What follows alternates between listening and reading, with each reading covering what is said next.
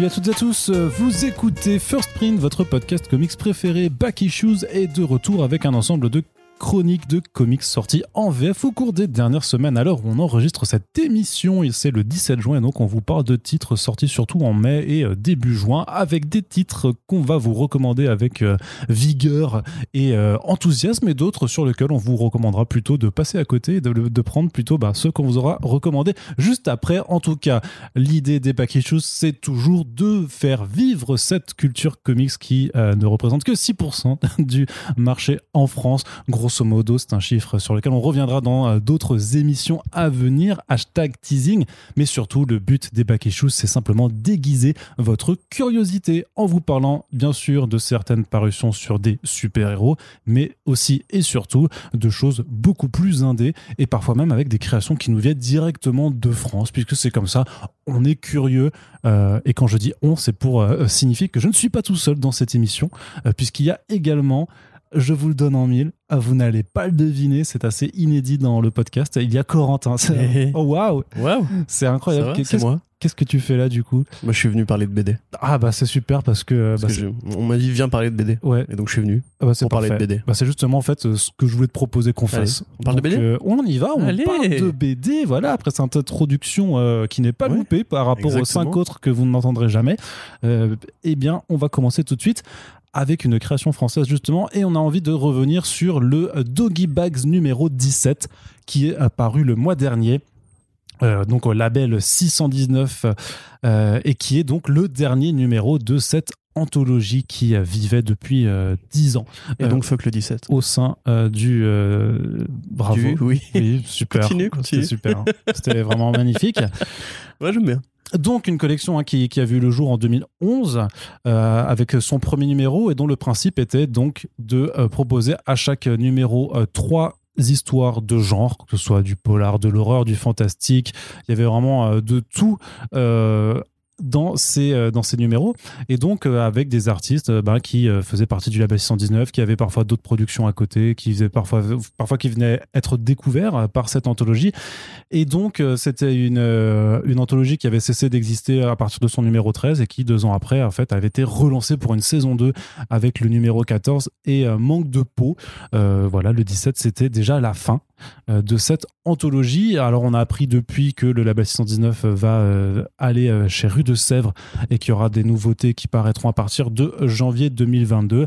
Et dans l'édito de fin de ce numéro, euh, Run écrivait Doggy Bags n'est plus, mais l'esprit demeure. On se retrouvera bientôt autrement, je vous promets. Donc on espère que 2022 sera l'occasion de retrouver peut-être une anthologie de la sorte. Mais en attendant, Doggy Bags est mort. Vive Doggy Bags qu'avons-nous pensé de ce 17e numéro avec trois histoires qui euh, font intervenir d'un côté Nico, euh, alias, enfin, Nicolas Martin alias Nico. Donc Nico, qui est un artiste qu'on a eu le plaisir de voir grimper euh, de plus en plus, hein, puisqu'il avait été euh, lauréat euh, du concours de la cover à Comic Con Paris, je ne sais plus si c'était 2017 ou 2018. en fin d'année dernière, il sortait son premier album, donc qui est Horseback 1861 avec Asteda, qui est un auteur qui a aussi écrit plusieurs fois dans l'anthologie Doggy Bags. Donc là, il faisait sa propre histoire à l'écriture et au dessin. À côté, on a Florent Maudou euh, qui était là depuis, bah, depuis les tout débuts de, Doggy Bags. Euh, Freak Squill. Tout à fait, qui encadre Alanva. Donc, un, enfin, c'était, de, de, ce qui expliquait, c'était un ancien stagiaire. Enfin, c'était le stagiaire de, de, Maudou et on ressent un petit peu d'ailleurs dans le style graphique euh, l'école Maudou, mmh, on va mmh. dire. Donc voilà, les deux qui nous proposent aussi une histoire. Et enfin, Royer et Petit Rapace aussi, qui sont donc, alors je crois que pour, les, pour ces deux-là, en fait, c'est des nouveaux venus. c'est des nouveaux. Hein? Le dernier numéro, c'était pas Run qui super euh, bah, c'est pas lui qui écrit, c'est Nick qui dessine. Quoi. Mais de toute façon, euh, la, collection de Bags est euh, dirigée par Ron, donc de toute façon, il est toujours un petit peu partout, par là. D'ailleurs, à ce propos-là, si vous voulez en connaître plus sur les coulisses de Doggy Bags, c'est le moment pour moi de vous teaser tout simplement quelque chose qui arrive cet été. il y a une photo qui circule sur, les, sur nos réseaux sociaux aussi depuis quelques jours, donc indice chez vous, question pour un champion, tout ça. Mais Corentin, du coup, qu'est-ce que tu peux me dire? Comment as-tu trouvé ce dernier numéro? De l'anthologie Doggy Bags. Eh ben, c'est pas forcément mon numéro préféré de l'anthologie, c'est pas non plus euh, le plus mauvais, il est plutôt intéressant. J'avoue que moi, c'est un truc. Est-ce qu'il y a eu des euh, numéros mauvais en vrai? Il n'y a pas vraiment eu de numéro mauvais, on peut se le dire. Mais c'est plus que moi, je suis un peu moins fan justement de l'école Modou de euh, 619. C'est vrai que je suis plus fan de euh, Bablet, Saint-Gelin et Run. En l'occurrence, d'ailleurs, euh, encadre aussi l'histoire de, euh, de Nico. Donc, euh, et on voit un petit peu les grands patrons qui viennent du coup placer euh, les jeunes loups. Euh, du, Ouais, c'est un peu l'esprit. ouais, du coup, là, effectivement, ce truc de la licorne qui rappelle un petit peu ce que moi j'aime bien dans, dans l'esprit d'Oggy Bug, c'est-à-dire cette- espèce d'esprit un petit peu euh, des contes de la crypte, on va dire, d'histoires souvent assez grinçantes avec une morale très pessimiste, qui font intervenir à la fois souvent des trucs de folklore ou alors vraiment des, des histoires euh, qui sont inscrites quand c'est run par particulièrement dans l'inconscient collectif américain. Donc là, c'est plutôt bien fichu, c'est très joli, c'est très agréable à regarder. Le premier numéro est assez numérique. Le deuxième, on est plus sur justement une sorte euh, d'allégorie, on va dire, de la bestialité humaine, avec comme ça des espèces de manifestations euh, de forme animale, vues par la femme d'un politicien qui ressemble un petit peu à Barack Obama.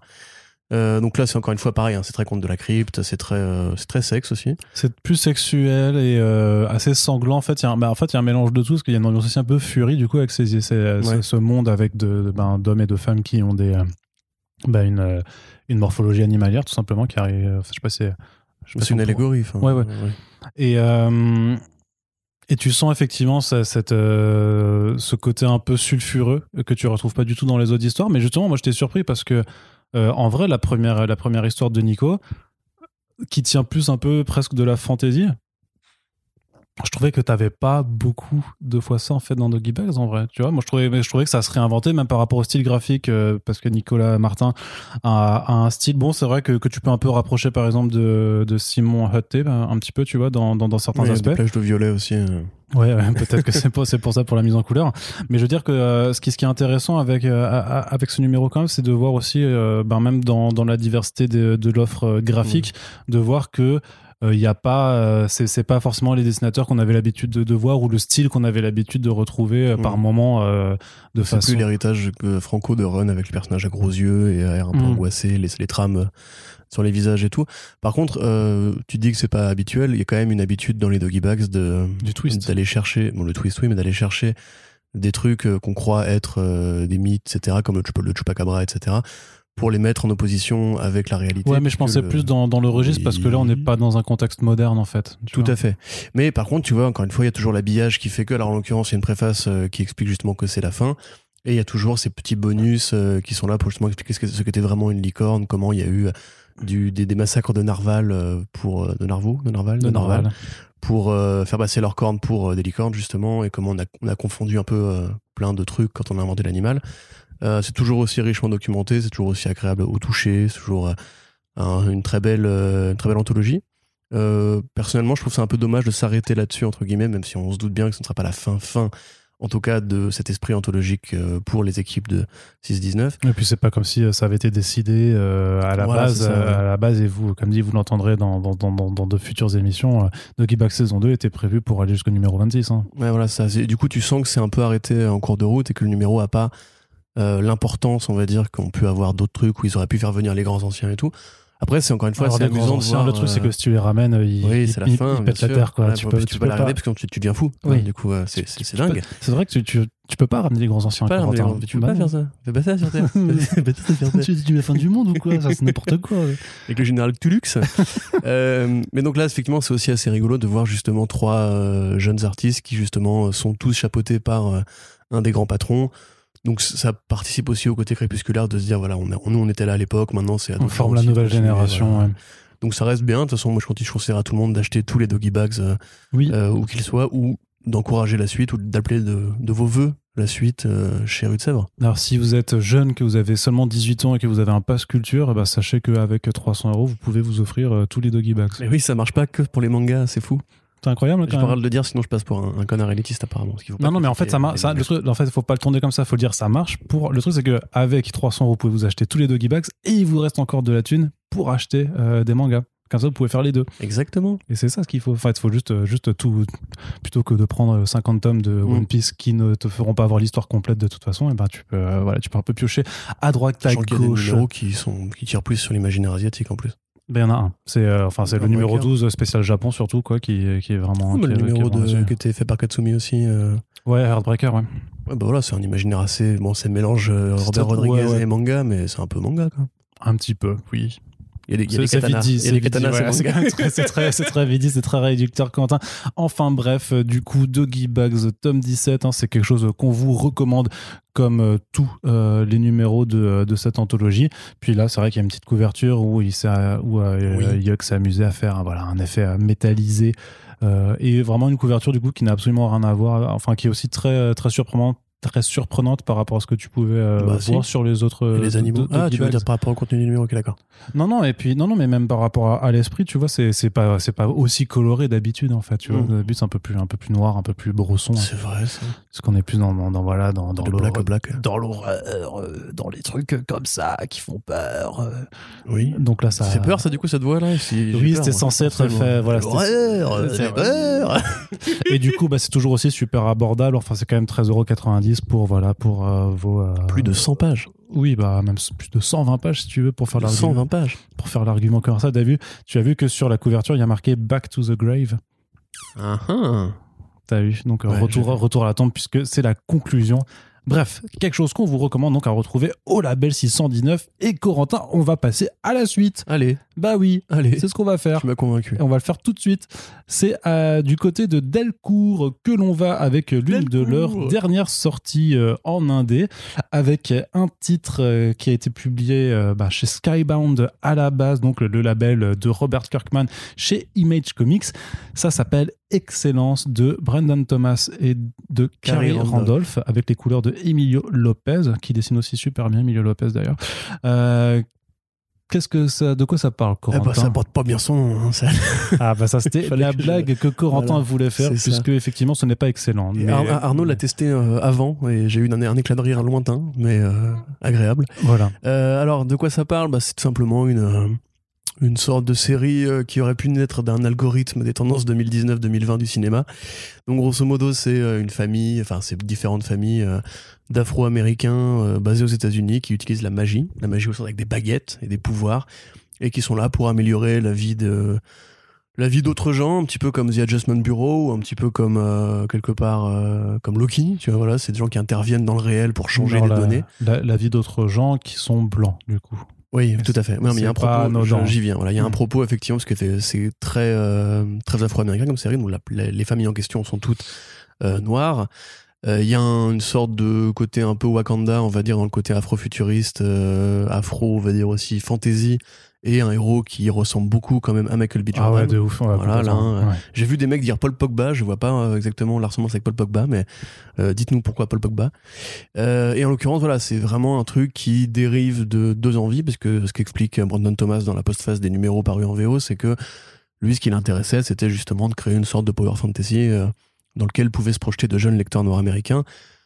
Euh, à une époque où effectivement il y a des revendications sur ce sujet, il y a, énorme- il y a un manque euh, assez évident de blockbusters, on va dire, euh, et de- d'histoires de genre magique, etc., avec ce genre de personnage-là, en tout cas majoritaire. Sachant que Brandon Thomas, donc, si besoin de le préciser, Oui, est afro-américain. Carrie Randolph aussi d'ailleurs.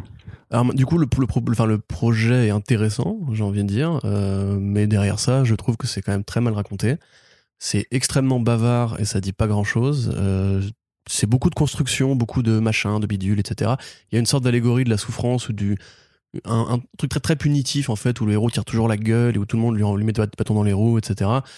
Euh, et, qui que même lui, le- et même lui envoie chier tout le Il est monde. très antipathique, systématiquement, oui, hein. tout Ouais. à fait. Euh, donc voilà, moi j'avoue que c'est un petit peu une sorte de croisement, voilà, entre Avatar, entre Harry Potter évidemment, forcément, euh, The Adjustment Bureau et quelque part c'est ce qu'aurait, ça c'est ce qu'a été Bitterroot, mais en moins bien pour moi, euh, parce que Bitterroot c'est excellent, c'est bien rythmé, c'est bien dialogué. Là, on sauve quand même le, dessin qui est effectivement assez agréable, qui est très dynamique, qui est assez coloré. Euh, je suis pas hyper fan des couleurs, mais c'est une proposition artistique qui se défend. Très honnêtement, euh, j'ai vraiment l'impression d'avoir lu, une série qui sortait d'un algorithme euh, qui aurait pu être euh, être produit entre Doctor Strange et Black Panther grosso modo je trouve ça très cool qu'il y ait justement plus de séries de genre dans ce style-là avec des héros afro-américains c'est déjà ce qui, ce qui arrive avec aide-moi les romans graphiques de Centrafrique qui vont être édités aux États-Unis Les Unique euh, Heroes, ouais. Enfin l'univers du Unique voilà chez ça. Dark Horse. Donc en fait de s'approprier justement des, des codes de fiction qui étaient entre guillemets pas réservés aux blancs mais majoritairement défendus par des héros ou des personnages caucasiens pour euh, les intégrer avec un message politique, revendicatif, social. Là, je trouve que c'est pas vraiment si social que ça. Enfin, ça me paraît pas si euh, dingue. C'est plus un blockbuster vraiment familial, classique, quoi, grosso modo. Et honnêtement, je me demande si, comme souvent avec Skybound, il n'a pas été fait avec une intention derrière la tête qui serait de produire un film ou une série télé euh, dérivée de ce truc-là. Parce que c'est quelque part un truc qui va être amené à intéresser de plus en plus de gens à Hollywood, d'avoir des héros justement issus de la diversité. Mais en tant que BD, euh, bah moi j'avoue que je me suis vraiment emmerdé. J'ai pas fini le premier tome hein, parce que j'ai pas non plus envie de souffrir. Donc euh, non vraiment moi j'ai vraiment pas aimé du tout. Je trouve vraiment le personnage est hyper hyper antipathique. Tous les personnages secondaires me cassent les couilles. C'est que des stéréotypes euh, que t'as déjà vu ailleurs. Et honnêtement ouais j'ai l'impression qu'on a déjà qu'on a déjà fait mieux dans cette cette qualité justement de série de genre avec un message social sur l'histoire des États-Unis et des Noirs. Voilà. Ok. Tu veux intervenir, Arnaud, peut-être? Non, bah non, je vais te laisser être le méchant du podcast. Bon, ça me va très bien. Hein, non, je suis, je suis globalement euh, d'accord avec toi dans le sens que j'ai pas non plus euh, beaucoup aimé.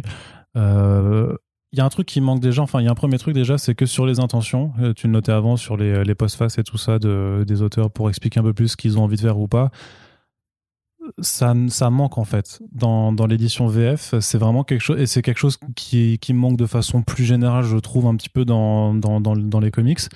Euh, certes, c'est bien d'avoir des couvertures de, enfin des galeries, des couvertures variantes.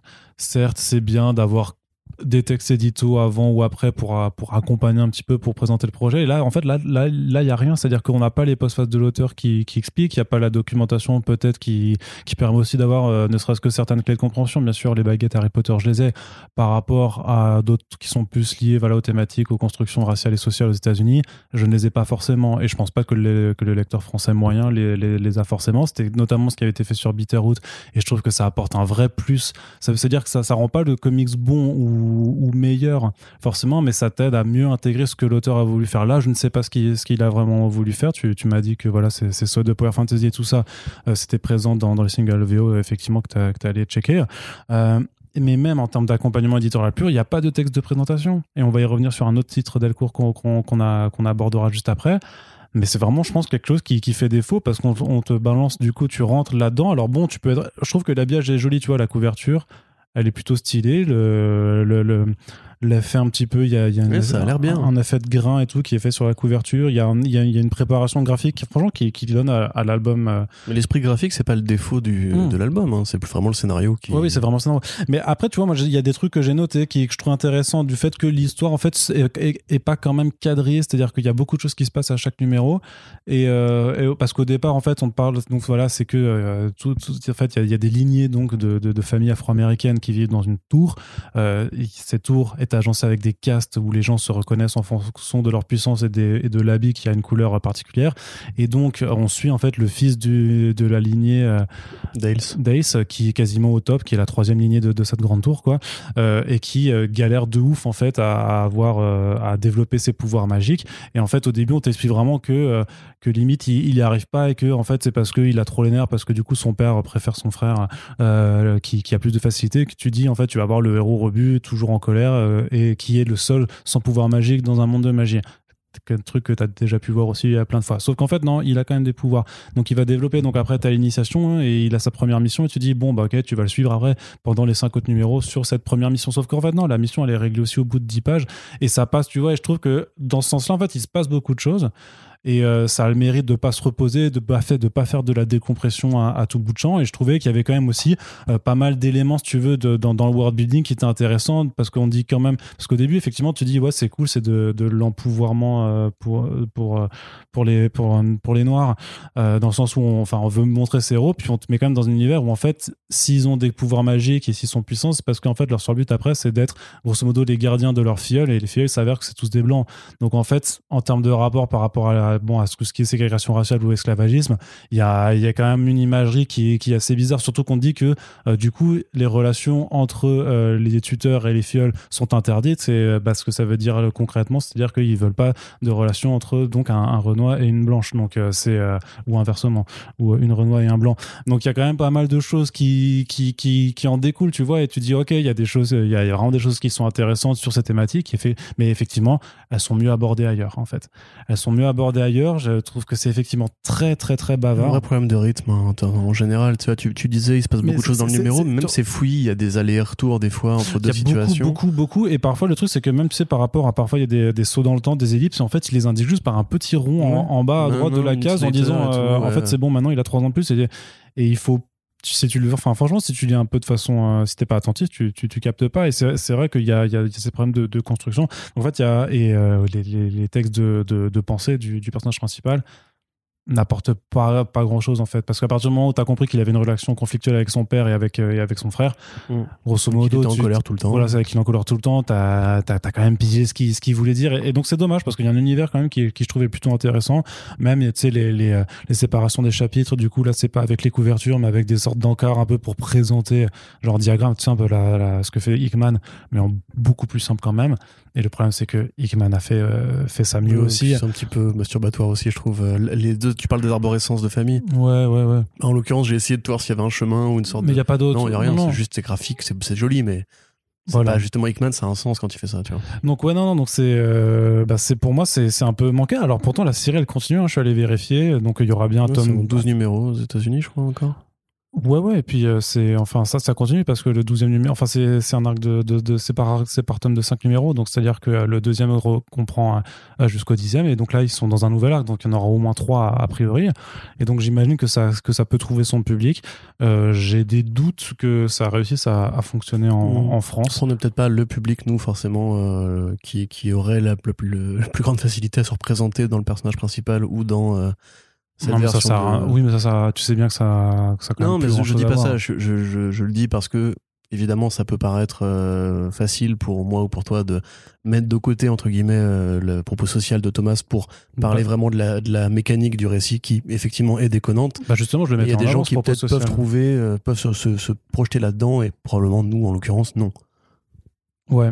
Tu vois ce que je veux dire? Oui, peut-être, mais euh, voilà, donc euh, plutôt déception, euh, déception pour moi, donc pas, pas forcément un album que je recommande. En tout cas, parmi tous ceux qu'on va vous présenter, celui-là, on, vous préférera. Je pense vraiment qu'il y, a mieux qui se fait sur ce terrain-là, de toute façon, en général. Très bien, Corentin. On continue justement avec de la magie. Bah c'est vrai ça. Bah oui, mais du coup un truc un peu plus sympathique, euh, vachement plus accessible, euh, beaucoup plus divertisse dans la case euh, divertissement, ah avec le Strange Academy de Scotty Young et Humberto Ramos qui, est, qui est, sorti chez Panini Comics et qui profite pour le coup ben, d'une offre de lancement à 10 euros, ce qui a priori devrait suffire à convaincre beaucoup de gens d'y aller par rapport à la politique tarifaire euh, habituelle. Non, mais c'est vrai, hein, il y a, y a une bonne infographie euh, qui est sortie euh, sur le panorama de la BD qui montre en fait le, prix des bouquins par tranche. Et alors c'est pas c'est pas comme si c'était une découverte, mais curieusement plus le prix est bas, plus les gens l'achètent. Ouais, c'est ça. C'est rigolo. non, mais disons que voilà, les comics, c'est quand même, sont tous en fait dans sa tranche minimale à 14 euros. Ah bah, bien sûr. c'est. Mais du coup, t'as aimé? Ah, c'est joli. C'est joli. C'est plutôt joli. Oui, alors le principe, c'est vraiment c'est Harry Potter à l'école de, de Marvel, quoi. De dire ça, c'est pas vrai. J'en ai marre. Harry Potter n'a pas inventé le principe de l'école de magie. C'est complètement. Euh, disons qu'en fait, il, faut quand même savoir que dans l'histoire des imaginaires et notamment concernant la magie, euh, avant la sortie du premier bouquin Harry Potter, il y avait rien.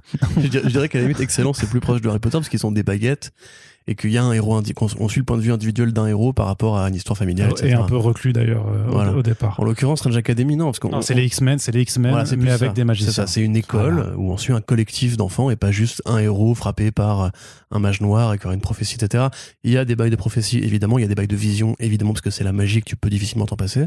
Vas-y vision oui. Ouais, vas-y Vas-y. Non, mais, bah non, mais vas-y, les gens attendent. Les, gens ont compris, mais les gens ont ah compris. Bon, la blague que je voulais faire. Donc effectivement, Strange, euh, avec euh, ses copains sorciers, décide de monter une école, de sorciers en Louisiane. Euh, une école qui, effectivement, comme Poudlard, est invisible à l'œil nu. Donc ça, effectivement, c'est la proximité. Et ils vont prendre différents, différents élèves du panthéon magique, du paysage surnaturel de, de l'univers Marvel pour peupler de différents élèves. Alors en l'occurrence, on suit plus une classe, mais on voit qu'il y en a beaucoup d'autres. Euh, parmi lesquelles, Ouais, du coup, l'héroïne serait. Vas-y. Voilà, l'héroïne s'appelle Emily Bright. C'est ça, l'héroïne s'appelle Emily Bright, c'est une moldue euh, qui. euh, c'est horrible. Ils ont, vra- Harry Potter a vraiment accaparé le- la magie au point qu'on peut pas y faire, euh, ne pas y faire référence. Euh, donc, dans sa classe, il y a deux Asgardiens. Euh, Il y a un gamin qui a une sorte de blouson euh, symbiotique, enfin je crois que c'est ça, une sorte de, un peu comme la cape de Strange, mais plus plus plus glueux, plus, plus glueux, plus Il y, a gluant. un, il y a un rejeton de Dormammu. Il y a le fils de Dormammu, effectivement, Dol Dormammu, qui est trop bien. Euh, Il y a une euh, nénette qui a un truc que je vais pas spoiler. Il y a un géant des glaces. Il y a un élémental de la famille des Manfing, etc., etc. On va pas non plus Donc tout ça va, dire, mais voilà, ça va vraiment embrasser dans tous les pans du fantastique de, C'est Mar- ça. de- de C'est ce très Marvel. généreux. Ça, ça Mm. tire un peu vraiment à droite et à gauche. Et même si on n'est pas familier de l'univers Marvel, on reconnaît des trucs qu'on a déjà vus ailleurs. Euh, Il y a effectivement des références qui sont assez évidentes à ce que tu peux faire de plus rigolo euh, quand tu imagines une école de magie chez Marvel, genre Manfing qui est prof de botanique, c'est un peu marrant, tu vois, par exemple. Euh, Il y a une volonté de mettre en place un, arc avec des vilains, ce qui servait vraiment à rien en l'occurrence. C'est vrai que les, les vilains sont pas très intéressants, mais euh, ce que j'avais dit justement, et d'ailleurs Panini m'avait cité, c'est que Scotty Young c'est un, c'est un maître en fait du, du bouquin pour enfants. Euh, au départ, donc Scotty Young, pour ceux qui ne pas, c'est un artiste hein, avant d'être un scénariste. Il est passé vraiment à l'écriture assez, de manière assez prolifique avec la série des Oz. Ensuite, il y a eu I Hate Fairyland, depuis Middle West évidemment, et là maintenant c'est considéré comme un des meilleurs scénaristes, euh, enfin l'un des plus connus en tout cas. Des il est bon. cotés. Le, le fait est qu'il est bon en fait à Voilà, et surtout hein. qu'il est grand public. Il est très grand public, là Mm. où justement on a des histoires pour enfants qui sont plus typées auteurs pour enfants spécialisés. Young parle aussi au, lecteur, au lectorat adulte de super-héros. Et là, c'est un très bon, euh, c'est un peu comme Gotham Academy, tu vois. C'est un très bon euh, grand écart entre ce que tu peux espérer quand t'es juste fan de Marvel et que tu veux une série un peu légère, un peu détente et un peu jeunesse comme les X-Men, comme tu le disais très bien, euh, comme les New Mutants, ou comme justement ce côté un peu adolescent mais qui parle aux adultes. Euh, et tout est bien foutu en fait. Les interactions entre le groupe elles sont très bien foutues, c'est super léger, c'est très ludique, ça fait beaucoup de références à différents trucs que tu as déjà pu croiser dans Doctor Strange, dans Ghost Rider et tout. C'est-à-dire que t'es quand même pas non plus perdu si t'as jamais lu de Marvel. Exactement, ouais, tout à fait.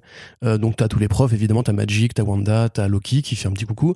Euh, on voit plus euh, Voodoo et, euh, et Strange. Alors, en l'occurrence, ça c'est un, une- un reproche que j'aurais à faire, c'est que c'est mignon d'avoir voulu prendre le Doctor Strange du film euh, Doctor Strange, donc qui est beaucoup plus proche de Tony Stark, qui est beaucoup plus blagueur, qui est beaucoup plus déconnant, qui est un peu le papa cool en fait, tu vois.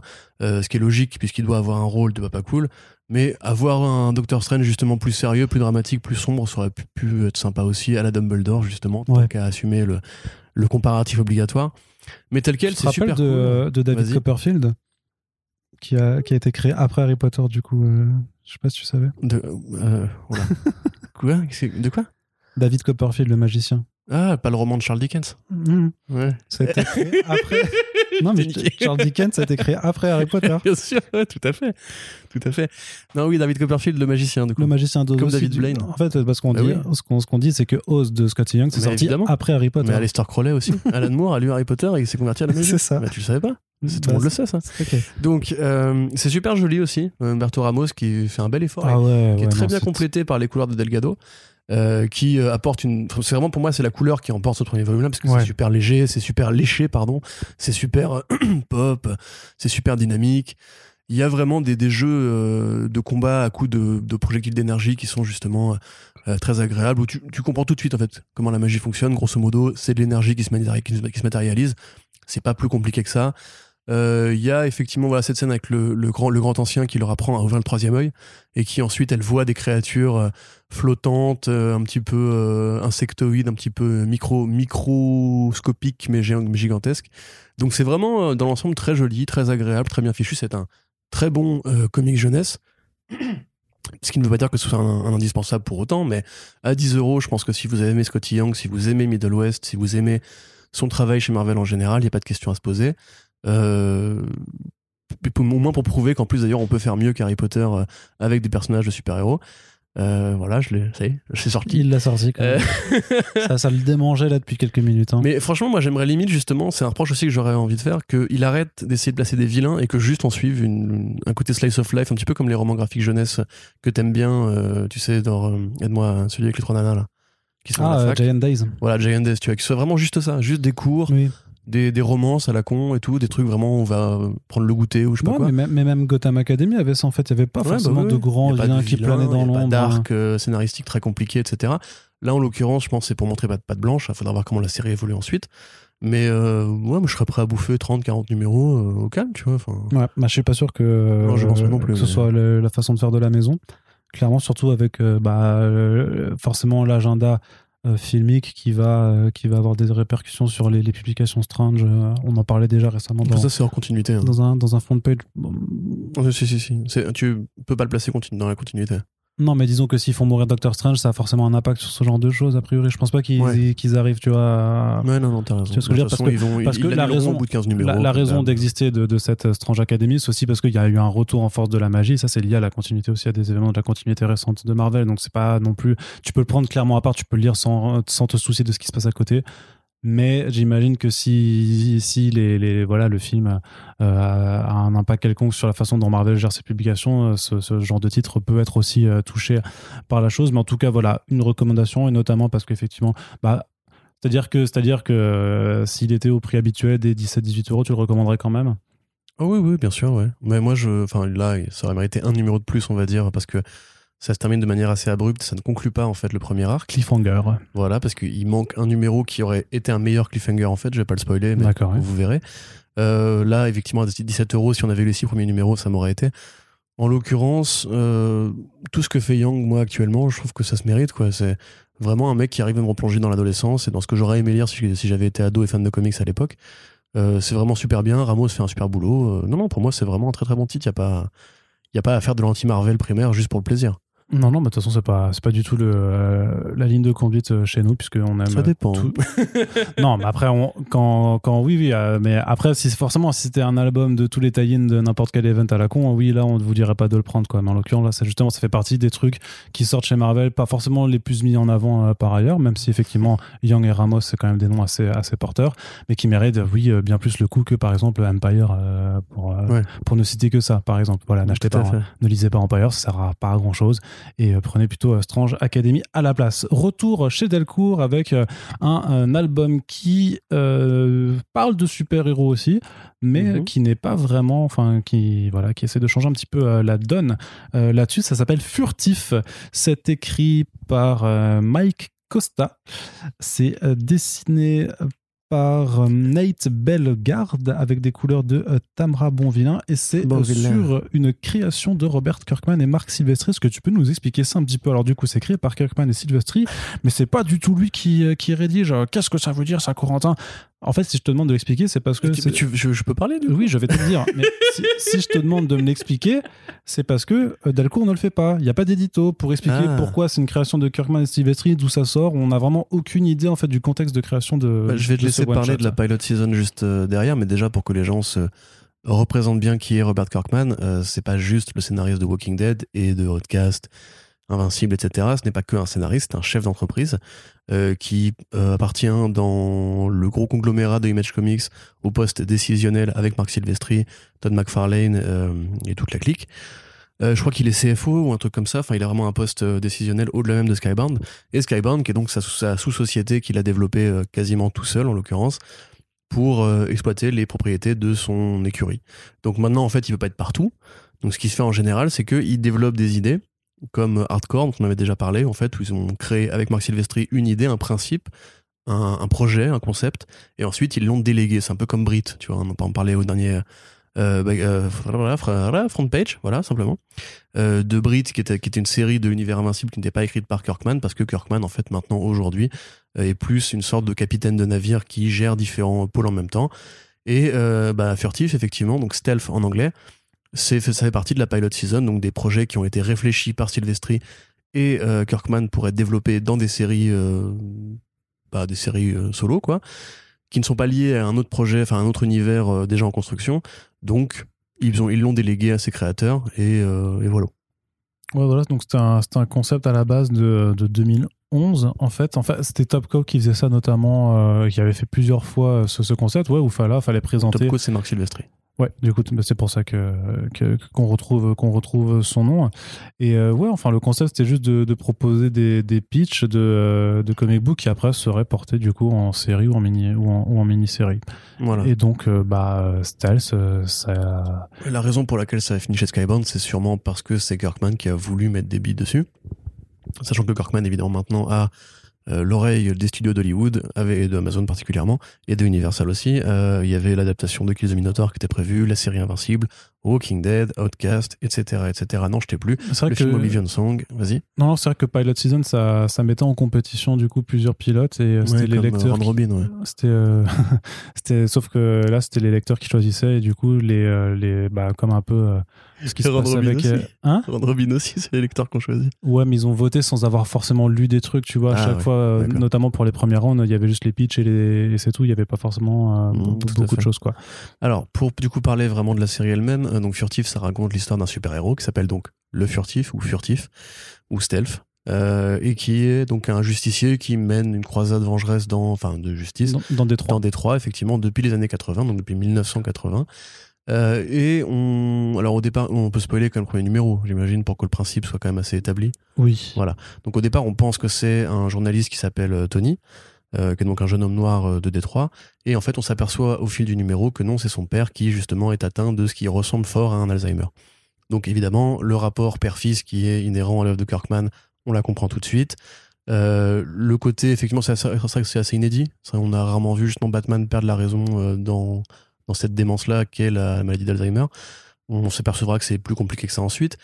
Ça ressemble beaucoup à ce que faisait euh, Mark Millar à une époque, euh, dans la fameuse parenthèse qu'il a eue entre euh, euh, l'imprint de Marvel Icon et Image Comics, où justement il développait beaucoup de séries de super-héros avec un twist, avec un angle un petit peu différent, comme Supérieur par exemple, où c'était un Ouais. enfant handicapé qui devenait Shazam. Là, c'est un peu le même délire, c'est-à-dire que c'est une histoire courte, en six numéros, avec un arc de super-héros et un vilain euh, c'est très automatique, de un super méchant assez efficace, mais très automatique. Euh, et un propos justement qui varie un petit peu euh, sur le ton général des super-héros, en y rajoutant un peu de réel, etc. Donc c'est plutôt bien fait. Le Moi, contexte, euh, le contexte de Détroit fait que voilà, tu peux aussi appuyer quelque chose ça, sur ouais. parce que c'est une ville qui a été euh, dévastée économiquement et socialement. Oui, bon, pour ceux qui voient pas non plus Détroit, justement, qui était le, la, la mecque euh, de l'industrie automobile américaine et qui s'est dépeuplée quand justement les, euh, grands constructeurs de General Motors, etc., sont partis euh, en Asie pour installer leurs usines et qui fait qu'aujourd'hui la ville a été, en- enfin, a très longtemps été en ruine et a été récupérée depuis par des mouvements, on va dire, un petit peu plus. Euh, euh, c'est évoqué dans la série d'ailleurs, les farmers, tu vois, les mecs qui veulent installer des, fermes autogérées euh, en périphérie pour essayer de dynamiser un petit peu, de ramener plus de d'économie un peu plus verte et compagnie. Donc voilà. Euh, évidemment, là, ça, ça sert, puisque Détroit était une grande ville dans les années 80, comme le super-héros, et tombe en désuétude euh, dans le présent, comme, Comme euh, le super-héros. Donc moi, je trouve ça plutôt bien fait. J'avoue que c'est une lecture agréable, honnêtement. Je me suis plutôt amusé. Euh, j'aime bien les dessins. J'aime beaucoup les couleurs de Bon Vilain. Euh, bon Vilain qui euh, donne une- un côté pareil très pop, très léger, un petit peu comme Invincible, tu vois. C'est une histoire qui est assez dramatique, qui est assez violente. hein. Il y a quand même il y a de la bonne Ouais. violence graphique. Ouais. Et de la violence aussi psychique, parce que c'est vrai que c'est assez difficile de voir un homme qui a le pouvoir de Iron Man, on va dire, on pourrait dire ça comme ça, euh, qui est atteint d'Alzheimer et qui lui-même ne sait plus exactement à quel endroit il est euh, quand il est en mission. Euh, et puis ouais, c'est- plutôt une bonne histoire. C'est autant recommandé grosso modo que supérieur, on va dire. C'est pas non plus indispensable de le lire. Le twist de fin est nul. Le twist de fin qui justifie à la fois et la situation du héros et le contexte d'apparition. Ouais, je trouvais que la tout. conclusion, que la conclusion était un peu précipitée. Alors Mm, peut-être mm, que mm. c'est parce que euh, ça devait faire peut-être plus que six, six numéros à la base et qu'ils ont dû euh, quand même conclure plus rapidement. Je sais pas. C'est Bah, dommage vrai, parce que je trouve que le, excuse, le- même le, mal- parce- branlé, ouais, c'est vrai que c'est- un peu déceptif, mais après ça ça empêche pas que le voyage euh, était bon jusqu'à la bien conclusion. Surtout que moi je trouvais que le vilain, en, en plus de son cara design, en fait, a un pouvoir qui est plutôt cool quand tu Ouais, euh, clairement, comprends clairement. comment il marche. Et, euh, Puis il a, il a un vrai swag ce vilain. Enfin, Ouais. Encore une fois, je te dis, c'est rigolo. Ça pourrait vraiment. Tu vois, tu me disais, tu me dis 2011, ça aurait pu sortir à cette époque-là quand il y avait une effervescence post-Kikas, tu sais, de, de ces projets de super-héros un peu euh, dégingandés, un peu plus violents, euh, un peu plus cyniques aussi. Là, tu vois, c'est un super vilain qui assume d'être un super vilain, qui te le dit tel quel. Moi, je- j'aime bien mon métier. j'aime Mhm. ce que je fais dans la vie. Et, mais c'est un petit peu, encore une fois, comme supérieur. Supérieur, tu sais, le twist de la révélation. Attention, je vais vous, je vais vous gâcher supérieur si vous ne l'avez pas lu, donc fuyez.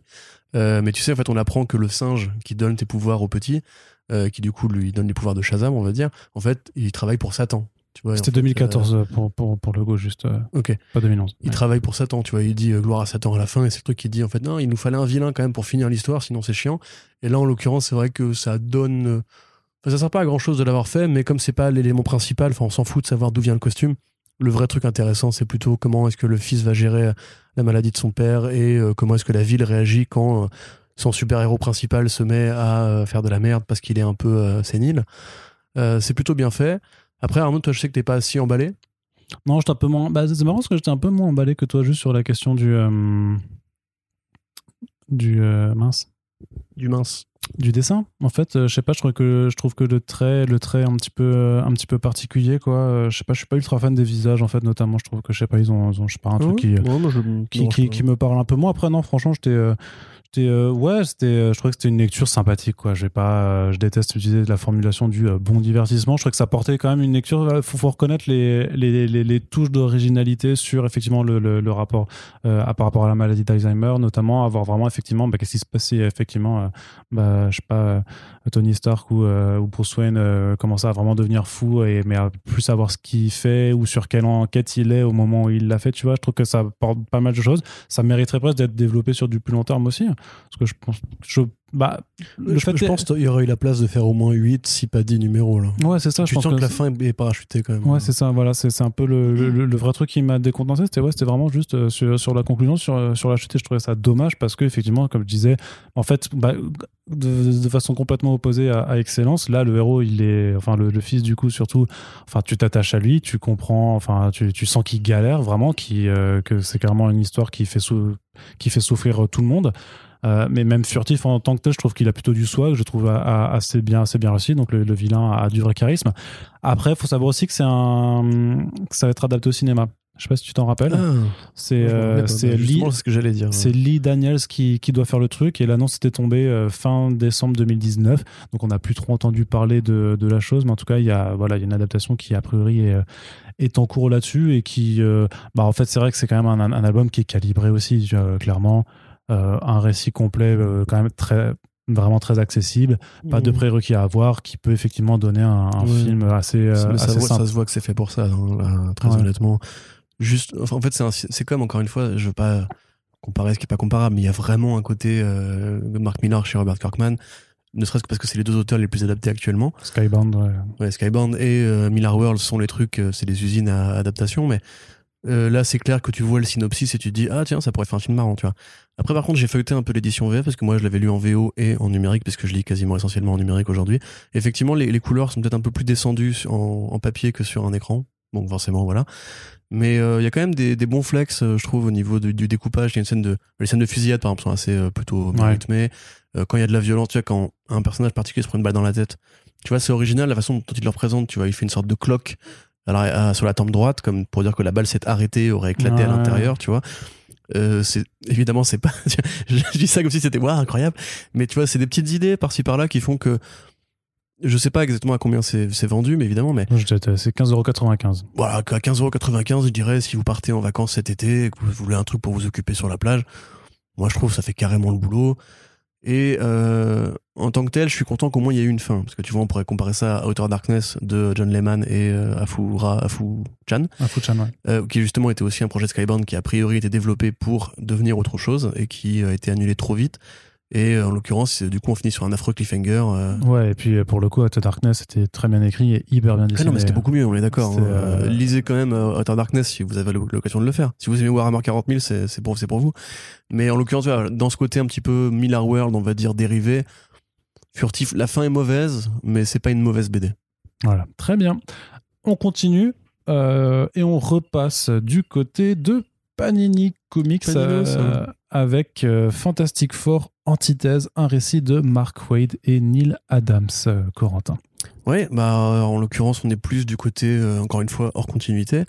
Là, Euh, bah, on, on se replace dans l'ancienne, dans une, dans, dans une vieille temporalité, en fait. Mm, tout à fait. Bah, c'est clairement la temporalité euh, euh, Ditko Lee on va dire, de, de l'époque où le cosmique était vraiment roi.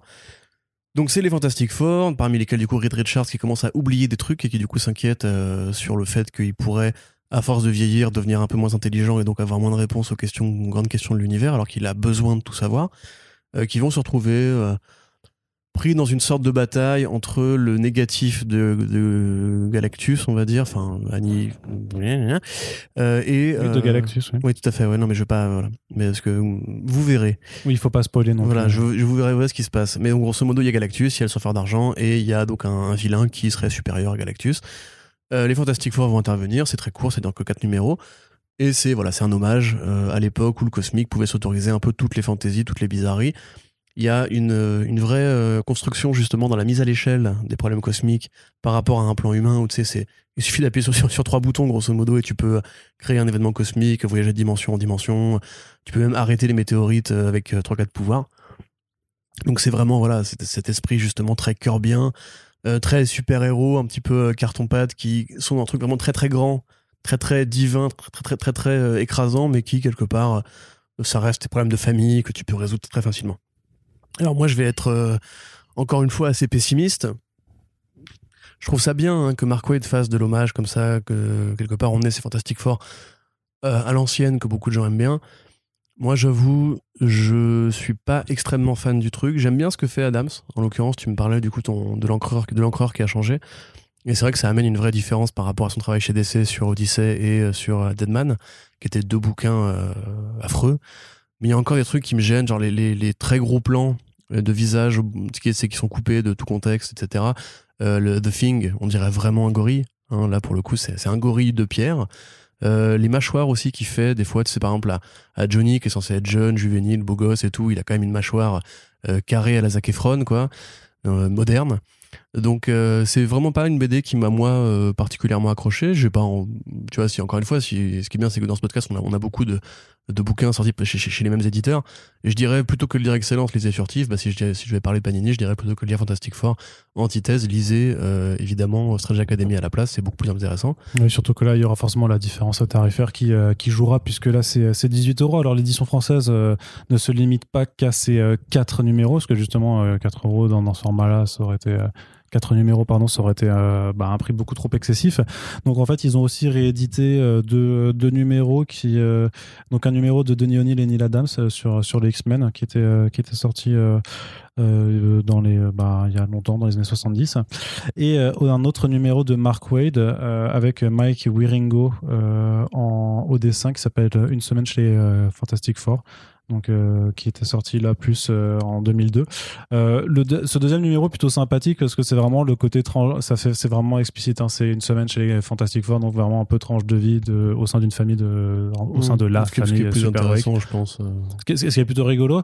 le numéro des X-Men, par contre a du mal à se lire euh, indépendamment du reste, je trouve, parce que tu sens bien qu'il y, y, a des choses avant et, qu'il y aura des choses après. Donc ça, je trouve, c'est juste peut-être intéressant pour voir un peu euh, Neil Adams, le Neil Adams de, de, de, de la grande époque, puisqu'au final, c'est vrai que Neil Adams euh, a fait pas énormément de choses chez Marvel en, fait. C'est quand même quelqu'un qu'on connaît bien plus, pour, pour son œuvre chez, chez DC Comics. Après justement j'étais quand même agréablement surpris par, par l'histoire principale notamment sur le côté graphique. euh, parce que euh, sur le Deadman, alors j'avais aussi feuilleté un peu de Batman et Razal Ghul qu'il qui a fait par la suite.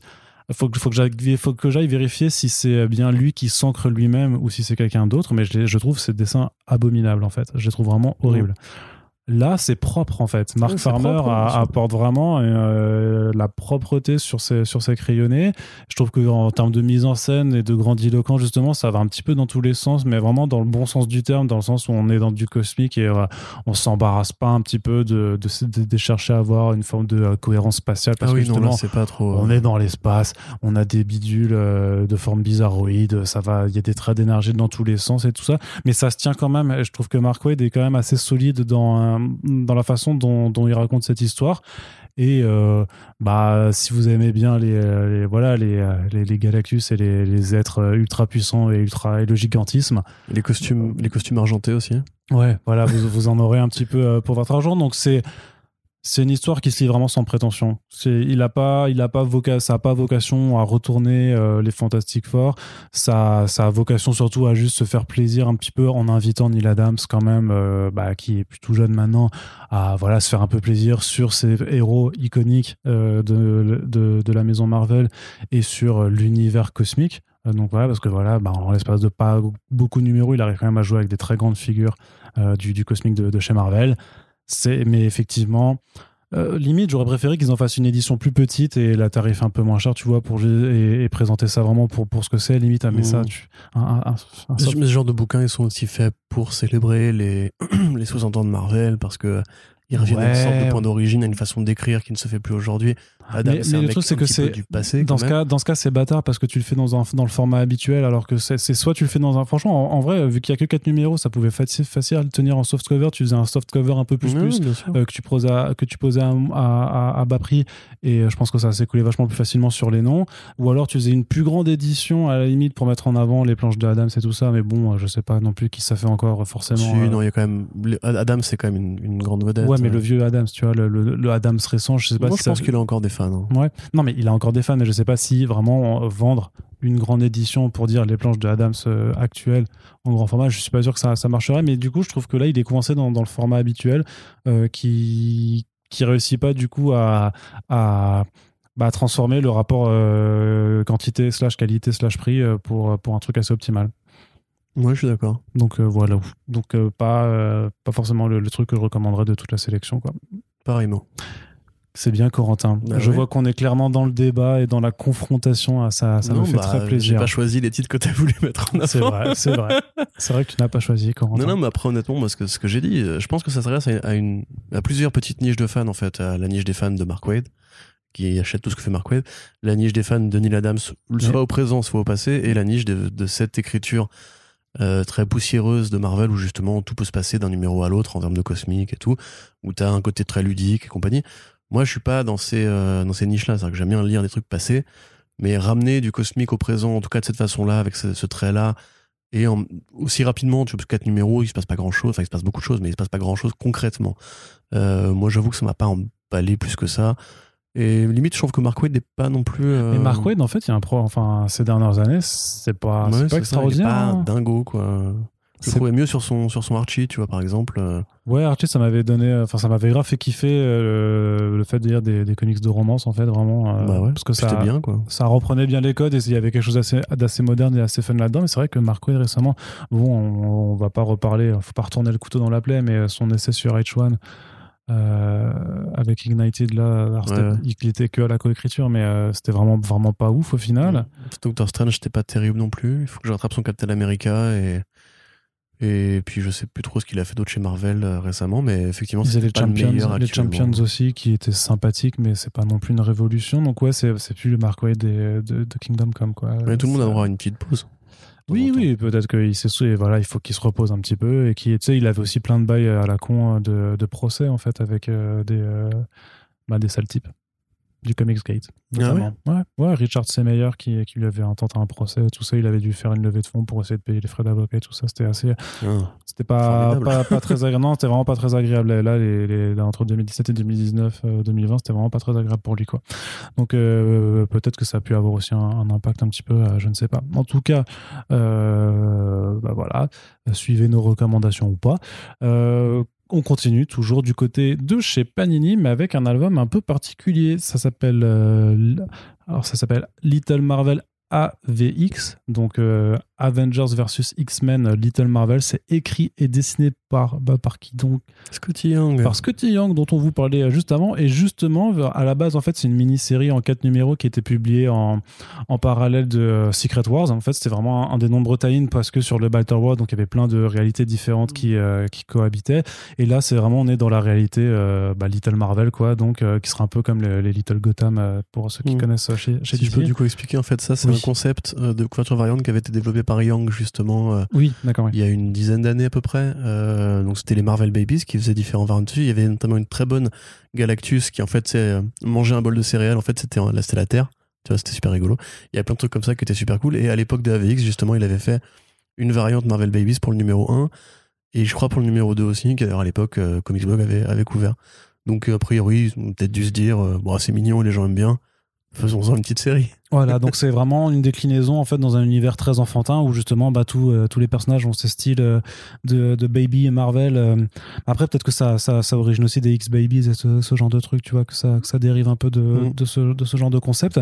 Où en fait, ben, du coup, les Avengers et les X-Men ont, voilà, ont tous des, des gueules de, de gamins.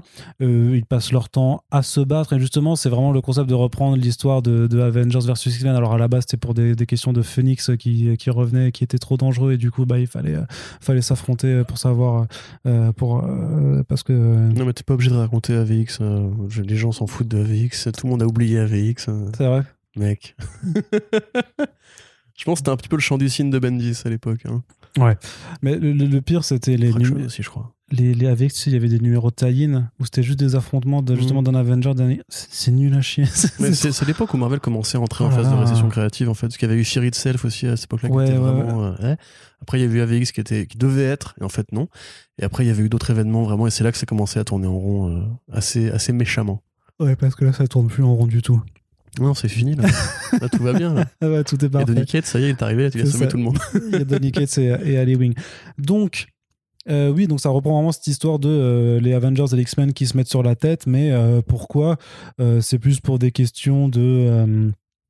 Euh, de, de, mecs qui sont dans la rue qui veulent un hot dog, euh, enfin qui veulent quelque chose à manger, et euh, les Avengers et X-Men se disputent parce qu'ils disent ouais non moi à mon stand il y aura la meilleure bouffe quoi, et puis ça finit forcément en baston. Et puis ce qui se passe en fait dans, cette BD c'est qu'il y a deux jumeaux qui arrivent, donc Zachary et Zoé, et les Avengers et X-Men veulent tout faire pour qu'ils rejoignent leur rang, puisque avoir des jumeaux c'est trop cool, puisque voilà, il y a, un bail historique avec les, jumeaux dans, dans l'univers Marvel, donc forcément ils ont envie de les avoir pour eux, et donc ben euh, ils vont faire des, des séances de, euh, de, présentation de, de leur pouvoir, ils vont euh, leur présenter leur QG euh, respectifs euh, pour à chaque fois tenter de les attirer chez eux et de leur dire ben c'est qui qui est qui est-ce qui est la meilleure équipe, c'est les Avengers ou c'est les X-Men, et forcément à chaque fois ça se termine en grosse baston. Puis il y a d'autres personnages qui interviennent. Par exemple, où ça va vous dire bah mais pourquoi vous voulez aller chez Avengers et X-Men? Regardez, nous on est les gardiens de la galaxie, c'est vachement plus fun et tout ça. Enfin, il y a vraiment, c'est très léger du coup, c'est hyper fun. En vrai, c'est super marrant. Euh, ça dure pas très longtemps, donc c'est quatre numéros. Euh, mais vraiment, tu, tu, tu te marres vraiment parce que c'est con, c'est euh, c'est vraiment très con et donc je pense que euh, l'humour absurde c'est quelque chose que, que Scotty Young maîtrise aussi assez bien et bah après ça se voit encore plus dans I Hate Fairyland mais là c'est vraiment une version plus euh, c'est quand même vachement plus plus friendly plus pour pour jeunes lecteurs mais en tant que euh, en tant qu'adulte euh, t'a- t'apprécies complètement la chose. C'est traduit par Jérémy Manès qui du coup s'est fait plaisir clairement sur certaines répliques sur certaines sur certaines phrases. Il place même un kikou dedans à un moment. Ah ouais. donc ça c'est bah, Quel bel hommage. c'est ça. Merci Manès. Complè- complètement bah, je l'ai complètement pris personnellement évidemment avec mon égocentrisme habituel. Mais enfin voilà donc il y a, y a de la punchline à, à toutes les phrases. Ça fait des blagues forcément sur vraiment ça fait des, euh, des blagues référencées par rapport à des événements euh, qui ont lieu chez Marvel. Donc quand tu as un lecteur euh, aguerri on va dire que tu comprends d'autant plus. Mais même quand tu connais pas en vrai bah c'est juste très très didactique. Ça, ça te pré- tu pourrais même presque te dire que c'est c'est un guide des personnages en fait. C'est un mini guide de personnages mais façon façon humoristique. Donc vraiment c'est et, et, pour le coup c'est une édition un peu particulière parce que ça, sort dans la gamme Marvel Kids de de Panini.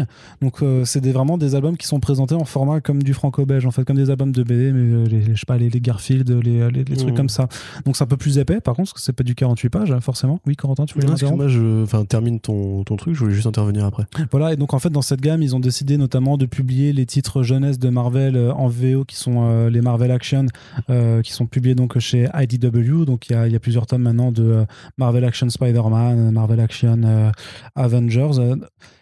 Euh, et ça, bah, autant c'est plutôt fun à lire, mais c'est quand même. Le truc, c'est que, en fait, si c'est une version pour gamins, euh, je veux dire. euh, il y a beaucoup des comics Marvel habituels qui sont pas forcément destinés à un public forcément très vieux, puisque ça reste aussi très, très tout public. Donc c'est un peu difficile de voir euh, quel est l'apport de, de ça. Tu sais, c'était les comics où il y avait marqué sur les premiers tomes ma première BD Marvel. Donc c'est c'est quand même clairement destiné à, un- public assez, assez jeune aussi dans, dans le trait, dans la, dans la non-complexité des intrigues. Euh, mais de la même façon qu'ils avaient proposé dans cette gamme l'album Spider-Man et Venom euh, euh, double peine tu sais, de, de Mariko Tamaki Ouais, et Gurihiro, ouais. qui est, qui est aussi super, super chouette. Bah là, c'est le deuxième album du coup que je vous recommande vraiment dans, dans cette collection parce que en fait, bah, mine de rien, le grand format cartonné façon franco-belge, ça fait des, des grandes planches pour Scotty Young qui respire bien, enfin qui sont vachement agréables par rapport à son trait. Enfin après, ça dépend de qui, qui aime ou pas son dessin. Moi je trouve que c'est quand même. Un... Je connais pas grand monde qui aime pas le dessin de Scotty Young. Ouais. Donc donc ouais, c'est super agréable. Et puis le, le truc c'est que alors après j'imagine. Ça doit exister peut-être, mais. J'imagine que ça que c'est euh, que c'est dépendant de leur tirage aussi, mais du coup c'est 10,95€ quoi. Et euh, bah c'est hyper, un, pour le coup, en plus vu que ça c'est un très bon album, le rapport qualité-prix il est, euh, bah, il est imbattable. Sauf qu'imbattable du coup c'est chez Dupuis et c'est aussi très très bon et ça coûte aussi. Et invincible c'est Delcourt. Invincible c'est chez bon. Delcourt. Mais du coup imbattable je crois que c'est la même, c'est le même gamme, c'est la même gamme de prix. C'est aussi 10 euros et quelques vu que c'est un album de, franco-belge pur ailleurs. Enfin voilà donc enfin limite petit coup de cœur pour moi sur celui-là tu vois. c'était paru dans un soft cover à l'époque de, de Secret Wars quand Panini l'avait publié une première fois. C'était dans le Deadpool Secret Wars de mémoire. Euh, et euh, donc moi je l'avais pas du tout lu à l'époque. Et euh, ben belle découverte en, ce qui me concerne. Et vraiment bah ouais avec ce tarif. Et, je trouve que le format il, il, est bien en fait. Moi j'ai limite j'aimerais plus d'albums comme ça en fait parfois. Bah ouais je suis d'accord. Voilà Quentin. Non mais donc je cherchais donc sur le, très bon site comicsblog.fr je sais pas si tu connais. J'ai tapé Babies dans la barre de recherche. Et en fait déjà en 2012 ils annonçaient la série A Babies versus X Baby avec, avec Scotty Young. C'était longtemps avant en Secret War, donc je suis en train de me demander même s'il n'y a pas déjà eu une première série avant celle-ci. Ah, c'est possible, pas, pas, je t'avoue, j'ai pas vérifié mon historique. Il y a même une euh, review d'ailleurs sur le site en 2012, donc il devait déjà y avoir un univers comme ça, et donc je te confirme que bien que c'était à l'époque de AVX que Young avait, avait proposé le concept des, euh, des variantes babies qui après ont continué jusqu'à jusqu'à récemment. Donc c'est un petit univers à, soi seul. Si vous aimez les Razmoket et les super-héros Marvel, bah, il faut y aller.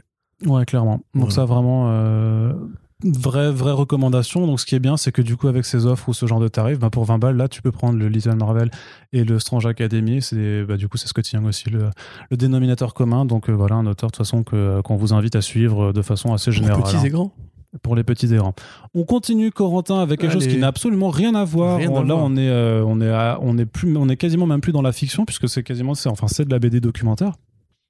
C'est un titre qui s'appelle Robinson à Pékin. Euh, donc c'est écrit par le journaliste Eric Meyer et c'est dessiné euh, par Aude Massou et c'est sorti en fait dans la collection Urban Graphique de, Urban Comics. Donc c'est vraiment leur, leur collection de vraiment de de romans graphiques euh, et de BD qui, qui essayent vraiment de faire les choses différemment. Alors, ils avaient sorti par exemple le très bon AD After Death de Scott Snyder et Jeff Lemire. Ils avaient euh, également euh, sorti le Joe Schuster aussi, qui était une biographie de, bah, de Joe Schuster, du coup, hyper belle et hyper touchante voilà, sur les co-créateurs de, Superman. Et donc là, on a vraiment une BD, donc Robinson à Pékin. Ben, en fait, Eric Meyer, c'est un journaliste qui a vécu 32 ans en Chine qui a débarqué en 87 de, à, Pékin euh, en tant que correspondant étranger. C'était le premier correspondant freelance euh, français à, être euh, là-bas, ouais, pigiste.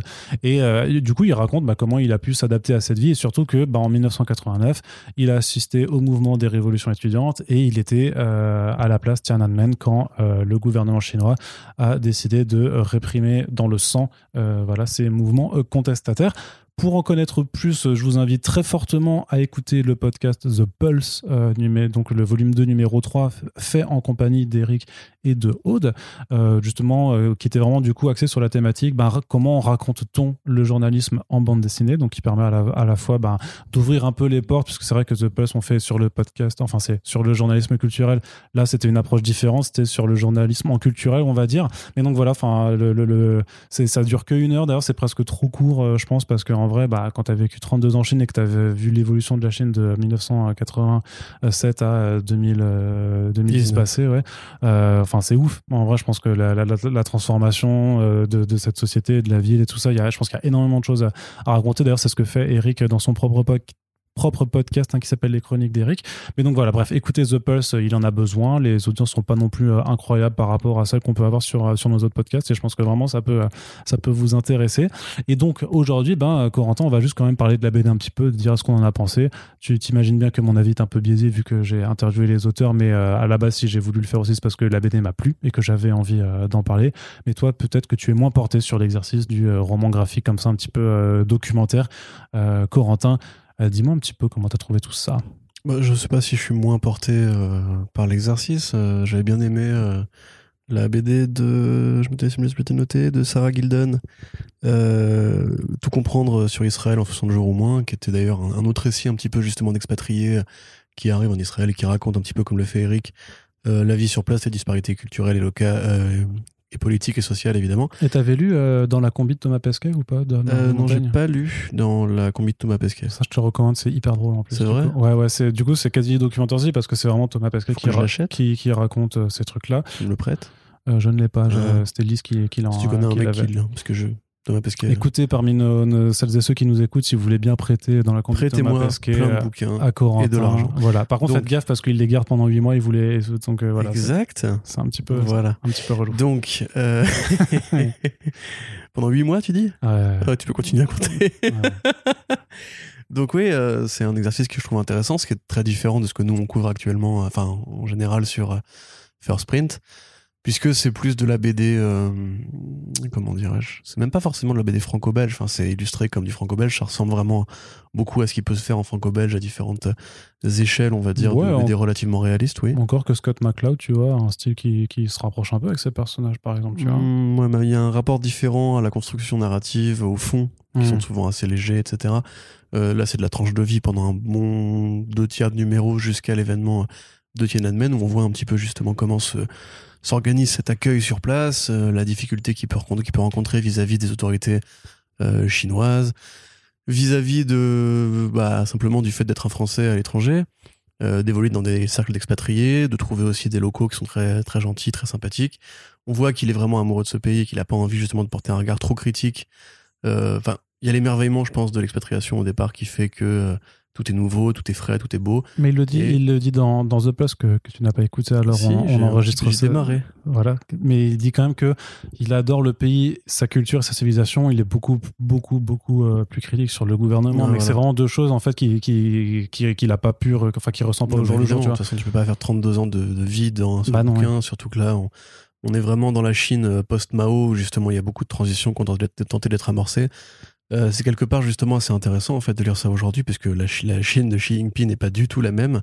Euh, à l'époque, il y avait l'espoir d'une démocratie, ce qui est un peu moins le cas aujourd'hui. Euh, il n'y avait pas encore autant de massacres. C'est vrai que Tian- Tian- Tiananmen est un petit peu le. Enfin, si, il y avait beaucoup de massacres, mais c'était très différent. Tiananmen était un petit peu le, début d'une longue série de, de, façons d'envoyer l'armée pour euh, étouffer un mouvement de contestation, et ça continue encore aujourd'hui avec euh, Hong Kong, et etc., et les Ouïghours. Euh, donc c'est quelque part assez, assez frais, je trouve, euh, étonnamment. Il y a un côté vraiment très léger. Enfin, j'aime beaucoup la, la relation qu'il dépeint avec sa, avec sa, sa femme. Euh, voilà, ils vont, ils vont avoir un petit. Il y a vraiment ce côté. Ouais, ils sont pas forcément à leur place, mais en même temps, tout leur paraît très doux, très, très chaleureux, très confortable. Je trouve qu'on voit peut-être un peu moins, justement, la partie journalistique concrète, c'est-à-dire que c'est décrit à plusieurs endroits, mais on le voit plus vivre que travailler et interroger, on va dire, justement, avec ce regard occidental, euh, la façon dont les médias chinois, justement, euh, font leur travail à eux. Mais après, je pense que c'est aussi à la fois et une biographie de sa propre existence et aussi son rapport avec cet événement précis qui était le massacre de Tiananmen. Puis il a écrit Donc, des bouquins à côté. hein, Voilà, j'allais dire, s'il a un podcast et s'il fait, s'il est journaliste, il a eu l'occasion d'exprimer ça ailleurs. Donc, je comprends très bien que ce soit pas forcément la démarche. Moi, tel quel, je dirais, si vous êtes curieux, euh, effectivement, de, de cette vie d'expat ou de ce, ce passé chinois, euh, pas forcément glorieux, mais euh, plus, plus léger, plus, euh, plus, plus, plus doré, on va dire, que le présent. Euh, ça se lit carrément. J'aime beaucoup le trait de la dessinatrice, dont tu viens de rappeler le nom. Aude Masso. Aude Masso, voilà, qui effectivement fait un truc euh, qui ressemble beaucoup. Enfin, c'est facile de voir des, des correspondances graphiques avec des BD justement d'auteurs euh, de carnets de voyage, etc. On voit un petit peu aussi, je sais pas moi, du Satrapi sur euh, les, les chroniques qu'il faisait en Iran et tout. Euh, donc c'est vraiment super cool. Je sais pas si ça parle, parlera à, à notre auditoire, on va dire, mais comme tu disais, on est là pour vous ouvrir les esprits. Je crois que les gens qui nous écoutent sont plutôt curieux quand même en général. Et ben soyez curieux, feuilletez-le, dites, voyez si ça vous parle. Ouais. Et puis pour le coup, donc c'est une édition, c'est un, un plus grand format. hein, c'est vraiment un, Un très grand format. C'est un très grand format euh, avec euh, voilà une, une- non une fab qui, qui est plutôt euh, bah, qui est plutôt jolie. Ça c'est un bel album. en tout cas, c'est euh, 20 25 euros. Donc c'est aussi un prix, je trouve, par rapport à la, à la gueule du bouquin qui est quand même assez abordable, quoi, clairement. Donc c'est une créa de Urban. Et ça, c'est une créa, ouais. C'est une créa sous label Urban Graphic. Donc, alors, j'imagine que ça peut toujours, enfin, qu'à la base, ils l'ont fait euh, clairement pour un public euh, qui ne lit pas euh, le Urban Comics habituel, quoi, parce que euh, c'est vrai que ça sort largement du, cadre et tout ça, mais voilà, il y a, y a un propos en tout cas intéressant et une œuvre en tant que telle, une bande dessinée aussi qu'il est. Donc, on s'est dit, de toute façon, on a fait un podcast déjà avec les auteurs. On allait aussi vous parler de la BD. Puis bah, n'hésitez pas, si jamais ça vous intéresse ou pas, de, de, nous le dire en retour sur les réseaux sociaux ou sur les commentaires du WordPress quand celui-ci vous sera accessible puisque c'est de plus en plus proche. Là, je suis en train de mettre entre 10 et 15 articles par jour dessus. donc ça prend juste du temps parce qu'il y en a 172 à mettre. Donc voilà, vous faites la, division et puis vous, vous savez que ça devrait arriver là avant la fin du mois de juin. On, vous inquiétez pas qu'on va vous spammer quand ce sera en ligne et on va terminer ce podcast, Corentin. C'est incroyable avec euh, le, le, méga coup de cœur de, de, la sélection, je crois. Enfin, peut-être, je ne sais pas. Euh, Corentin, ça s'appelle Death or Glory de Rick Remender et de euh, Bengal. Bengal, d'ailleurs, qui est un dessinateur français. si vous ne le saviez pas, et juste pour ça, comme on est des gros chauvins, et eh ben, on est content. mais blague à part, c'est une série qu'on avait déjà abordée en podcast en plus, notamment bah, quand le, le, premier tome était sorti. Je ne sais plus si on était encore sur Comics Blog, on se l'avait fait. C'était à l'époque des Backy Shoes euh, du confinement, je crois. Enfin, non, ah pas les Backy Shoes, pas du tout. Non, c'était. On l'avait évoqué, on avait fait des, des, petits podcasts et des podcasts courts où on parlait des lectures du confinement, justement. Euh, non, ça, c'était les, les Backy Shoes du reconfinement. Non, pas du reconfinement. Non, c'était pendant le premier confinement. Tu sais, quand on faisait tout à distance, on avait fait des, des très courtes émissions. Ah oui, oui, c'est vrai. Mais c'était encore sur Comics Blog, alors, du coup. Ouais, c'est ça. Donc, c'était un podcast qui faut... fait ça, et on avait fait le podcast euh, sur Rick Remender au global avec République. Voilà on parlait un petit peu de Death or Glory. De Death or Glory, donc, euh, qui euh, s'intéresse à Glory, euh, dont le papa Red est souffrant, très malade, et en fait, eux, ils appartiennent à une communauté de gens qui sont un peu en dehors du système. Hein, c'est un peu, the grid. C'est un peu comme c'est un peu les gens de Nomadland, presque, par, si on veut faire un, un, parallèle, ces gens qui sont sur la route en en permanence Voilà, en permanence. Merci. Pour... Merci de. Quand j'ai un peu. T'as sorti le bug de ah, Il faut du vocabulaire là en plus. Ouais, c'est ça. Permanence, waouh. Le bug de dictionnaire, je t'emmerde. Le bug de dictionnaire. et, et donc, euh, ben, qui, euh, en voulant en fait ben, faire un casse pour. Euh, pour avoir de quoi payer les, les sous euh, pour, euh, pour l'opération de son daron, euh, en fait se retrouver complètement mêlé à un trafic horrible d'êtres humains qui alimente en fait un, trafic d'organes grosso modo. et donc le premier tome se conclut un peu sur une forme de, bah, sur une course poursuite puisque Glory a piqué la cargaison d'êtres humains, en tout cas de, de deux êtres humains particulièrement, donc de Pablo et sa sœur, qui intéresse le grand le grand méchant, un certain Monsieur Mime lui-même aux commandes d'un autre euh, commanditaire. Et donc bah là, on est sur le deuxième tome et conclusion de ce récit qui euh, va à, 100 à l'heure littéralement, puisque c'est quand même pour une grande partie beaucoup de courses-poursuites à véhicules euh, dans une ambiance hyper Mad Maxienne, mais genre c'est Fury Road, c'est vraiment Fury Road. un point où ça se finit avec un, camion citerne ouais. où les mecs montent sur le camion, il faut les, les virer du truc et tout, donc c'est totalement Mad C'est complètement, mais c'est mais c'est génial quoi. En, en vrai, c'est ça ça va très très vite. C'est il y a des vraies gueules de méchants, de, des purs méchants de de série B, de de, de films à la Tarantino pour moi tu vois c'est vraiment des, euh, des, personnages qui arrivent à, tu pourrais faire une limite un, one shot sur chacun d'eux en fait parce qu'ils ont quelque chose clairement dans leur design dans leur gestuelle dans leur façon de parler. Euh, ils ont vraiment quelque chose d'assez fascinant. Et, euh, et, en fait du coup il y a, y a, même pas il a, pas a pas un seul personnage qui est qui est, qui est à jeter. L'histoire l'histoire reste touchante hein, puisque ça reste quand même bah voilà une fille qui fait tout pour aider son papa malade et bon bah si vous connaissez Rick Remender vous savez que bah, son papa aussi euh, a été euh, malade. Donc euh, vous comprenez la dimension assez personnelle de ce genre de récit, de cette course effrénée pour essayer de, sauver son, son daron. et donc voilà, donc un, bel habillage de personnages, une intrigue qui va sans l'heure, c'est très violent aussi quand même, c'est particulier. Et d'ailleurs, c'est pour ça qu'il faut dire aussi un, grand bravo à, Bengal pour la mise en scène parce qu'il y a vraiment euh, des, il, réussit à, si tu veux, à décortiquer en fait, à, placer ces instants d'hyper brutalité au sein de séquences où elles apparaissent vraiment en, full frontal, on va dire, dans le sens que tu, tu fais, euh, tu fais, ah, tu fais, ah, ah, tu fais, oh, oh mon dieu, oh tu fais, qu'est-ce qu'il y a de ah c'est dégueulasse. Tu vois et c'est trop fort mais après c'est trop bien c'est euh, je veux dire j'en lis hein, des, BD violentes mais euh, toutes toutes n'arrivent pas forcément à bien te euh, te placer l'instant sur lequel tu dois t'arrêter pour qu'il y ait vraiment une forme de suspension et que tu, tu te prennes tout dans, dans la figure. Donc c'est vraiment hyper hyper chouette. Je trouve qu'il y a quelques de, quelques cases enfin quelques numéros Ou peut-être que les véhicules sont moins détaillés, tu vois, que, que l'action un peu moins détaillée que ça pouvait l'être quand même sur les tout premiers numéros. Je trouve que vraiment il apportait un soin, notamment à ces véhicules et tout ça, qui était, euh, qui était assez incroyable. Mais euh, c'est hyper lisible. Il y a un très beau travail sur les perspectives pour que vraiment on puisse ressentir vraiment. Enfin, je trouve que c'est une BD qui a le temps, tu vois, pour lequel t'es vraiment dans la. Dans... C'est vraiment Max- Fury Road, mais en, mais en BD, quoi. Tu vois, c'était vraiment trop cool. Donc euh, voilà, moi, j'ai à partir de ce moment-là, maintenant, j'arrête d'être critique et je vous dis, c'est trop bien. Lisez, Lisez Death or Glory, c'est deux tomes, c'est une très bonne histoire. Il n'y a pas besoin d'en avoir, euh, ça n'a pas besoin de s'étaler sur, sur plus en vrai pour ce que ça raconte et ce que ça présente. Bon, allez, un petit tome supplémentaire. Bien. On n'aurait pas dit non, effectivement.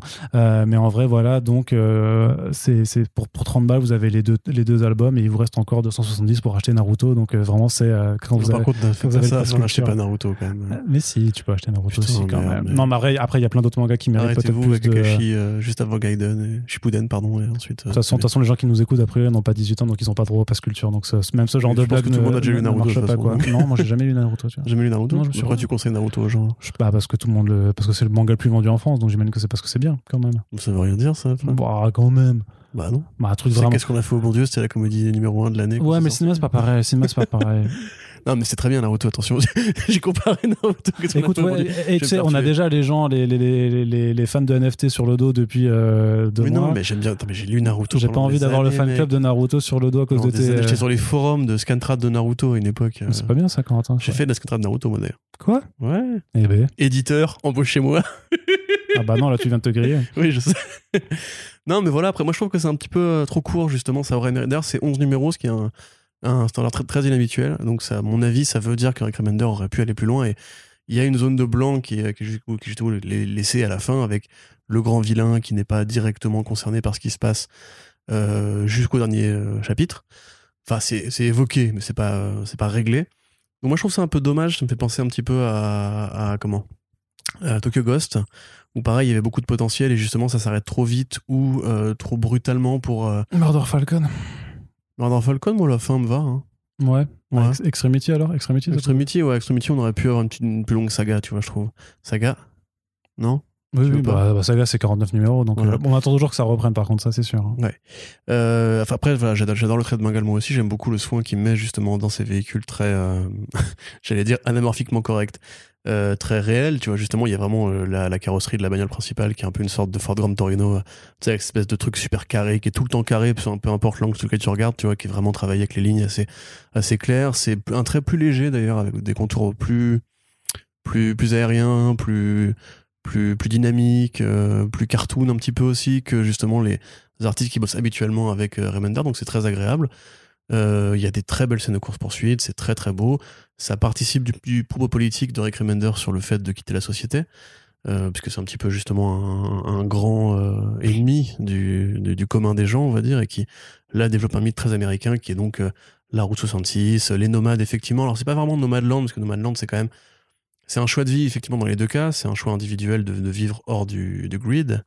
Mais là, en l'occurrence, c'est plus, plus les truckers, tu vois, ou les gens qui voulaient monter une, une vie parallèle, dépouiller de l'argent, grosso modo, et qui sont un peu sédentaires, en vrai, puisque Red, il avait un garage, Ouais. ils avaient une vie d'une communauté, en fait, tu vois. Il y a ce côté, d'ailleurs, un petit peu, tu sais, Glory, elle s'est mariée trop jeune, par exemple, il y a ce côté truc que tu peux croiser dans des vraies communautés où, qui sont peut-être moins éduqués ou quoi, tu vois. Euh, Non pas que ce soit, euh, en l'occurrence, le, le propos, mais euh, non, moi j'ai bien kiffé aussi. C'est pas le Remender qui m'a le plus marqué parce que justement je trouve qu'il aurait pu aller plus loin et que Oui, ça m'énerve que Remender justement depuis quelques années ses projets ne sont plus aussi ambitieux dans la, dans la durée que Black, euh, Black Science ou euh, Deadly Class. Class, ouais. Ou Euh, Low, même Low était assez long encore, tu vois. mais- ouais, après l'eau ça part plus son couille. euh, Enfin scénaristiquement ça part plus son Mhm. couille. Mais euh, ouais, enfin après c'est plus la faute du dessinateur si c'était autant en retard. Mais euh, ouais, carrément, on voit du Bengal qui fait justement du, du il faut flinguer Ramirez, euh, qui fait un petit peu du du Mad Max, qui fait un petit peu du, du, du 619 aussi d'ailleurs. Je trouve ça bizarre qu'ils aient jamais travaillé ensemble. Mais euh, parce que pour le coup, c'est très compatible en termes de Ça, thématiques ça serait et, euh, compatible, effectivement. une esthétique très américaine, très la route, très les flingues, très les gangsters, un petit peu cartoony et tout. Donc euh, moi j'ai bien kiffé. Il y a aussi du euh, No Country for Old Men avec tu sais, le ouais. Monsieur dont tu parles et son. Sauf que lui c'est pas un canon à air, C'est un, canon à azote C'est un liquide. canon à glace, ouais, c'est ça, à azote liquide, ouais. Euh, du coup, non, j'ai bien kiffé, effectivement, achetez-le. Enfin, j'ai pas, pas besoin de le dire, c'est du Rick Remender et du Bengal, il faut l'acheter, évidemment. Mais euh, si tu m'entends, Rick, Eric, à l'avenir, je veux des projets d'au moins 20 numéros, sinon c'est même pas la peine. Bah, je crois que c'est- loupé parce que pour l'instant c'est The Scumbag et The Scumbag c'est pas du tout 20 numéros donc. euh, Il a dit combien de numéros ferait c'est une mini-série, hein, c'est sûr. Oh, Pourquoi frère. Il avait dit c'était en 8, je crois, avec euh, Ah un bon artiste différent à chaque fois et tout ça, non mais... Ou peut-être que ma mémoire je me joue des tours, je ne sais tu pas. dois avoir raison. En tout cas, Death or Glory, c'est de la frappe, C'est de la frappe. tout simplement. Et euh, c'est comme cela que l'on va conclure euh, Mm. ce podcast. Voilà, une bonne heure 20 en notre compagnie avec voilà huit albums, je crois, euh, chroniqués par nos soins. Donc on espère que les back issues, ça vous plaît toujours autant, que vous lisiez ou pas ce dont on parle. On espère comment ça a le mérite soit de vous intéresser, soit de vous dire voilà. Par exemple, Très C'est- bien- c'est- bien c'est- vachement bien. J'imagine le mec en train d'écouter qui fait Hum, voilà. Chercher le mot, le mot permanence peut-être? Non, pas du tout. Je, je- je l'ai eu avant. Je l'ai je l'ai eu avant. Non, non, mais voilà, l'idée, c'est vraiment voilà, de, de- de vous parler de, de- choses qui peuvent vous intéresser. Donc, n'hésitez pas à nous faire vos retours sur les émissions, sur le contenu en lui-même et sur les albums. S'il y a des choses que vous avez envie de lire, que vous avez l'intention de lire ou que vous avez lu et sur lesquelles vous partagez ou pas notre avis. Peut-être, par exemple, que Excellence, vous avez trouvé ça excellent. On sera ravis euh, de, ben, de pouvoir. En, discuter euh, avec, vous. Et euh, en tout cas, on vous rappelle aussi que dans la description du podcast, il y a des liens pour vous procurer euh, tel ou tel album chez nos amis et partenaires de Comics Zone. Ça permet d'aider une boutique indépendante située à Lyon qui fait du très très bon travail et à qui on fait plein de bisous. Et puis ça nous fait aussi un petit coup de pouce à nous si vous passez par chez eux. Hashtag passe culture.